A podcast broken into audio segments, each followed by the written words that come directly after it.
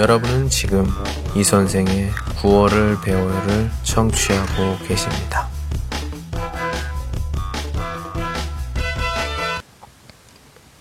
이기는 사람과 지는 사람. 이기는 사람은 실수했을 때 내가 잘못했다. 고 말하고, 지는 사람은 실수했을 때 너 때문에 이렇게 되었다. 고 말한다. 이기는 사람은 아랫사람 뿐만 아니라 어린아이에게도 사과합니다.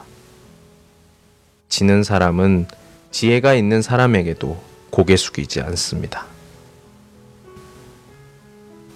이기는 사람은 열심히 일하지만 시간에 여유가 있습니다.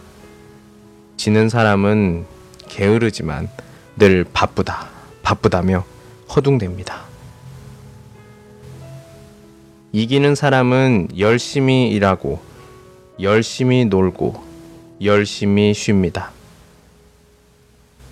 지는 사람은 허겁지겁 일하고, 빈둥빈둥 놀고, 흐지부지 쉽니다. 이기는 사람은 저도 두려워하지 않습니다.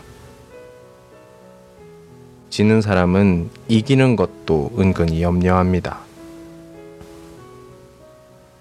이기는 사람은 과정을 위해 살고, 지는 사람은 결과를 위해 삽니다. 네. 인생의 경우에는 이런 과정을 중요하는 것보다는 결과를 중요하는 것이 우선 사회의 어떤 이치라고 볼 수가 있겠죠. 저는 그렇게 생각합니다.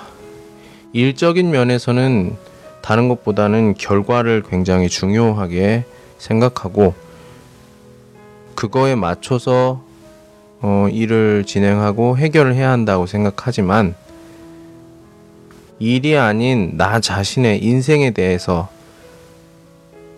생각을 해본다면 결과보다는 과정을 생각하는 것이 좋다고 생각합니다.